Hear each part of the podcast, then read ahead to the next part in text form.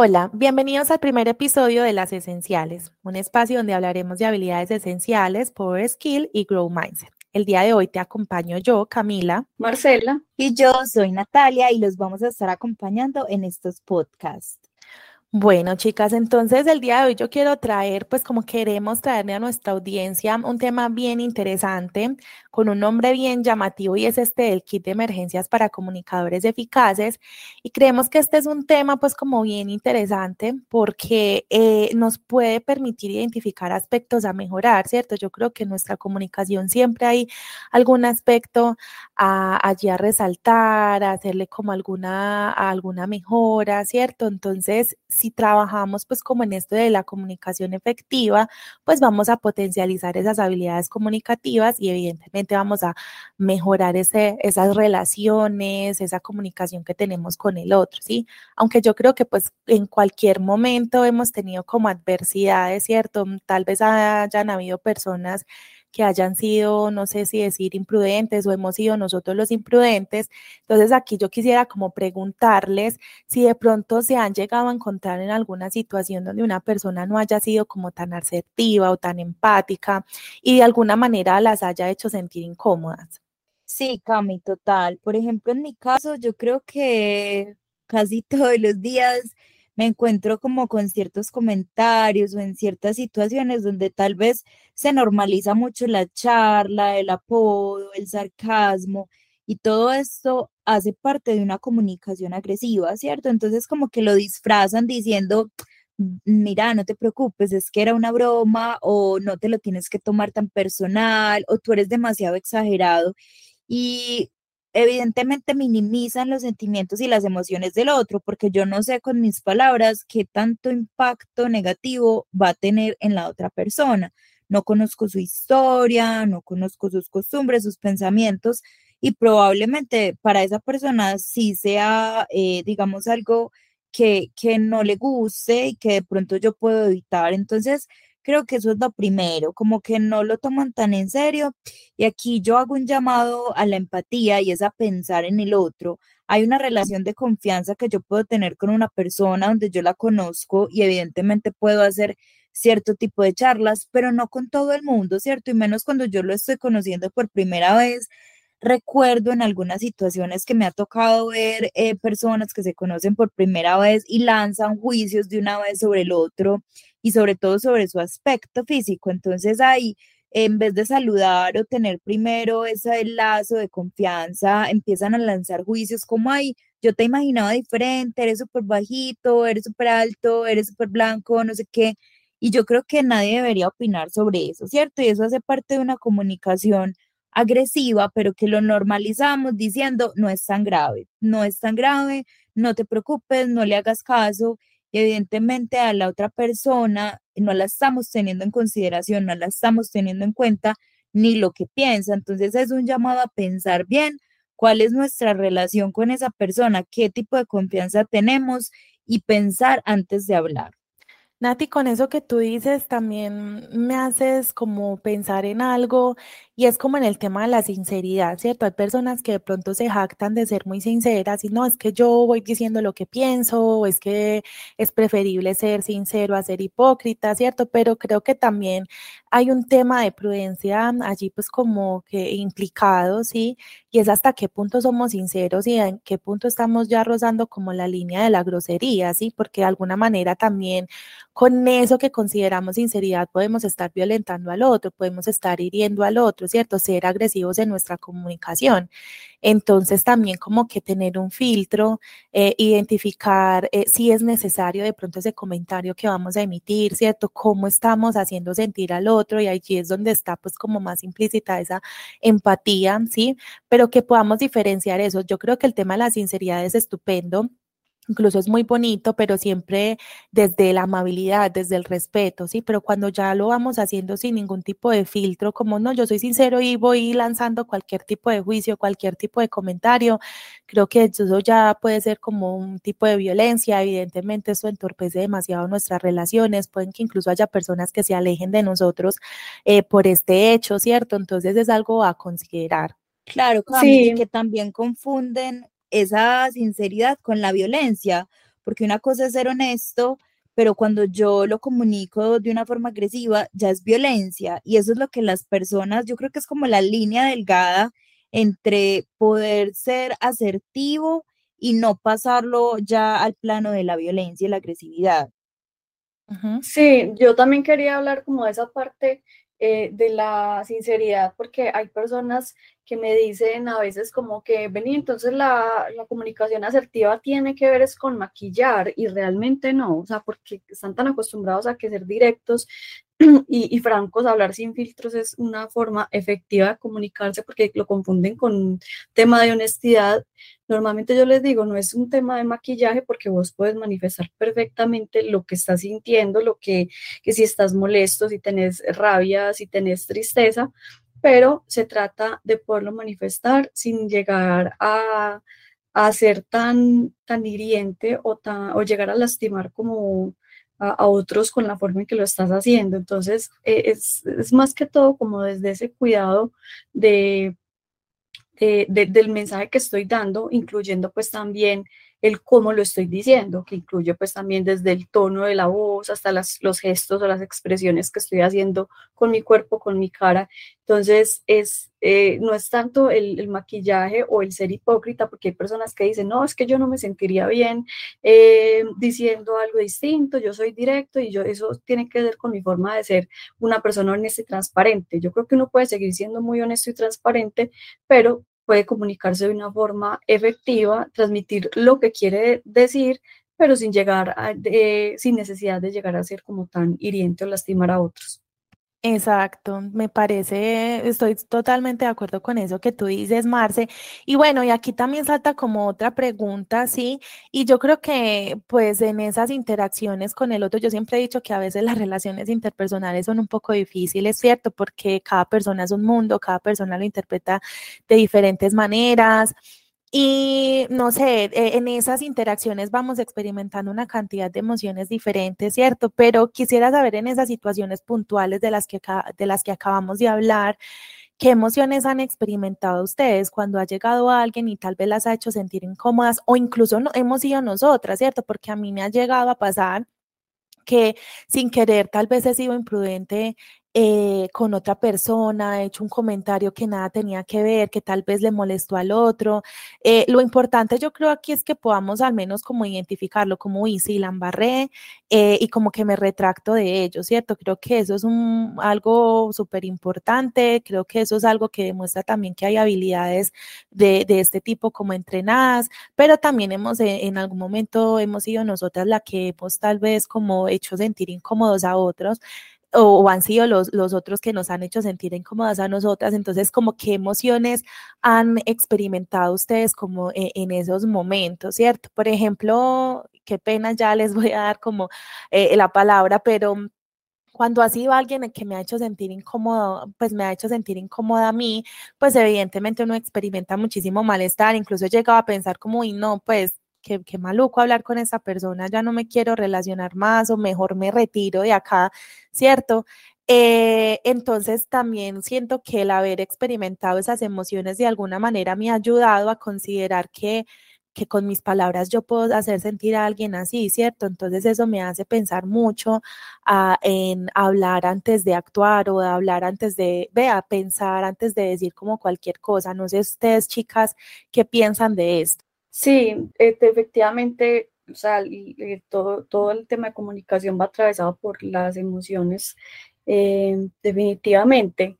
Yo creo que, pues en mi caso les cuento que como que atravesé varias etapas, desde la etapa en la que alguien me podía decir algo súper fuerte y yo me quedaba bloqueada, pasmada, no respondía nada.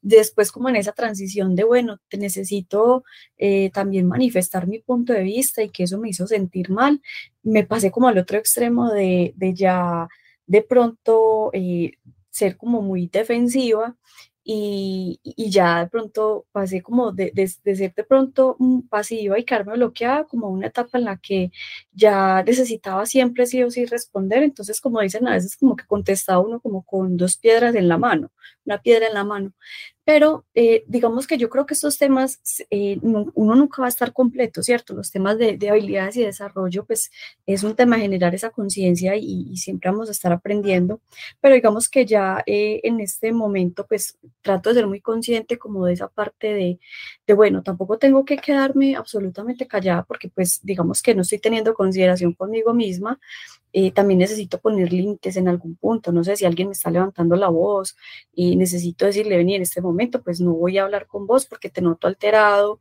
y no es el momento como adecuado, oportuno para que sigamos esta conversación. Pero tampoco irme para el otro lado donde ya era tan, tan defensiva que la gente de pronto podía pensar, no, pues es que no se le puede decir nada tampoco. Entonces yo creo que es como ese equilibrio eh, en lo que yo pueda tener como esa aceptación o consideración propia pero también poder decir, sí, tengo rabia, estoy molesto, pero no necesariamente tampoco eh, con una comunicación eh, fuerte o dura que el otro sienta que no se me puede hablar, pero que tampoco eh, pueda llegar yo a ser como hiriente. Mira que eso que tú dices de alguna manera nos hace ver que que eso también tiene como un impacto en las relaciones que tenemos como con los otros, ¿cierto? Pues en, en, general, en la vida personal, en el trabajo, o sea, que realmente esas comunicaciones pueden afectar las relaciones que tenemos con las otras personas, ¿cierto? Pues no sé ustedes cómo lo ven. Claro, Cami, enormemente, o sea, afecta muchísimo. Eh, porque de hecho todo lo que nosotros decimos o digamos como todos los gestos que hacemos y demás impactan de una forma enorme en el receptor. Y yo creo que ahí también es como hablar un poquito sobre esos paradigmas de comunicación o digamos como, eh, sí, esos estilos de comunicación que tenemos, ¿cierto? Desde, desde que estamos creciendo, tenemos mucha información del ambiente, de nuestros padres, compañeros, eh, el lugar donde estudiamos, los ambientes que habitamos y demás. Y todo eso va creando y condicionando nuestra forma de comunicar. Entonces hay personas que comunican con un estilo mucho más agresivo, otros mucho más pasivo y difícilmente eh, hay personas que, que, están dentro de lo asertivo, generalmente lo van construyendo y lo van construyendo es en la medida en la que tienen un relacionamiento con el otro, porque claro, se dan cuenta que hay una respuesta de parte del otro. Entonces, si yo soy muy pasivo, hay una respuesta de parte del otro. Pero si yo soy muy agresivo también, ¿cierto? Yo me doy cuenta en ese relacionamiento y en esa interacción social cómo es llegar a ser asertivo, o sea, qué puedo decir, qué no, en qué momentos. Y yo quiero, yo creo que de eso se trata, como de esa construcción. Yo, por ejemplo, eh, hablando de lo que me hacen sentir otras personas cuando de pronto no han utilizado una comunicación tan asertiva, me da mucha frustración, ¿cierto? Porque no, a veces no encuentro las palabras de retroalimentarle o de expresarle a la otra persona que eso no me agrada, eso no me gustó, pues no se siente como bien. En el caso en el que yo lo he hecho, soy muy consciente de esos errores, trabajo muchísimo en ellos y eh, hago algo y es que me gusta mucho que me digan las cosas, incluso aquellas que no me gusta escuchar aquello que no nos gusta escuchar es lo que nos ayuda a mejorar, porque realmente es lo que nos da, nos brinda muchísima información de cosas de las cuales tal vez no seamos tan conscientes. Entonces, eso ayuda a desarrollar todo nuestro potencial para poder ser mejores. Y en el caso, por ejemplo, de una organización, si estamos trabajando con otras personas que piensan distinto, que se comunican distinto, yo creo que es importante ahí ser tan hábiles en esas competencias que nos ayude a identificar cuál es el estilo de comunicación del otro y cómo podemos entre todos construir un buen ambiente de trabajo de modo que nos entendamos, vayamos hacia el mismo lugar. Evidentemente van a haber diferentes, diferentes opiniones, por eso no implica que no podamos comunicarnos de una forma asertiva y hacerle caer en cuenta al otro que tal vez no está comunicando de la mejor manera, que tal vez su sarcasmo a mí no me gusta, que tal vez eh, esa comunicación que tiene de, de charla, de chanza y demás, no es la mejor en ese momento. Ok, listo. Sí, es verdad, como que también mantengamos esa, esa mente abierta como aceptar una crítica constructiva, ¿cierto? Porque uno también sabe como de qué manera está recibiendo ese mensaje por parte del otro. Entonces, eh, lo que tú dices, como que si lo que, lo que nos comentan o, lo, o aceptar como esa crítica o aceptar lo que el otro nos dice, pues también nos permite como es esa invitación al cambio, ¿cierto? Yo creo que era muy importante empezar este tema hablando como de esas situaciones difíciles que ocurren en la comunicación, ¿cierto? Porque ahí también nos damos cuenta de cuáles son esos aspectos a mejorar. Entonces, como qué recomendaciones podríamos darle a las personas que nos están oyendo para que mejoren esta habilidad de la comunicación efectiva. Bueno, yo pienso que algo que es importante en la comunicación efectiva como contaba ahorita en la parte de, las emociones, que obviamente pues va, a ser algo definitivo, que va a depender también pues como de, de, estas emociones, la forma en que yo me voy a comunicar.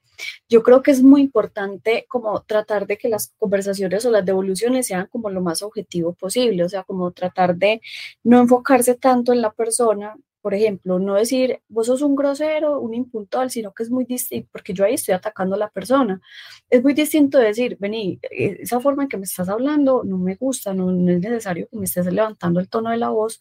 O, por ejemplo, la vez pasada, eh, no sé, la semana pasada, ¿te acordás que quedamos en que me ibas a entregar el informe a las 8 de la mañana, por decir algo, a, las, a la 1 de la tarde y me lo entregaste fue hasta el otro día. Entonces, pilas porque eh, eh, hay que tener como más cuidado con el tema del compromiso y los acuerdos que establecemos. Ah, es que me estás diciendo impuntual, me estás diciendo grosero. No, yo no te estoy diciendo grosero, sino que no es necesario que levantes el tono de la voz y que por favor tengas en cuenta los compromisos que establecemos de los horarios en que vamos a entregar. Entonces ahí se vuelve una conversación más objetiva, enfocada en el comportamiento, una situación específica, más que atacar como a la persona directamente.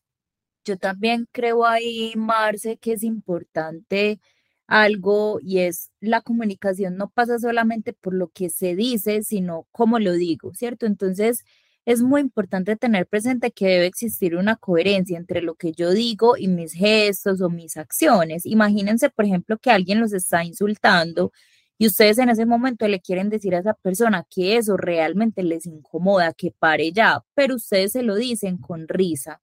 Puede ser puede que esa persona no los tome en serio, o sea, porque su lenguaje corporal es otro. Su lenguaje corporal le está diciendo a esa persona que tal vez ustedes no están hablando en serio, o sea, como que es una charla.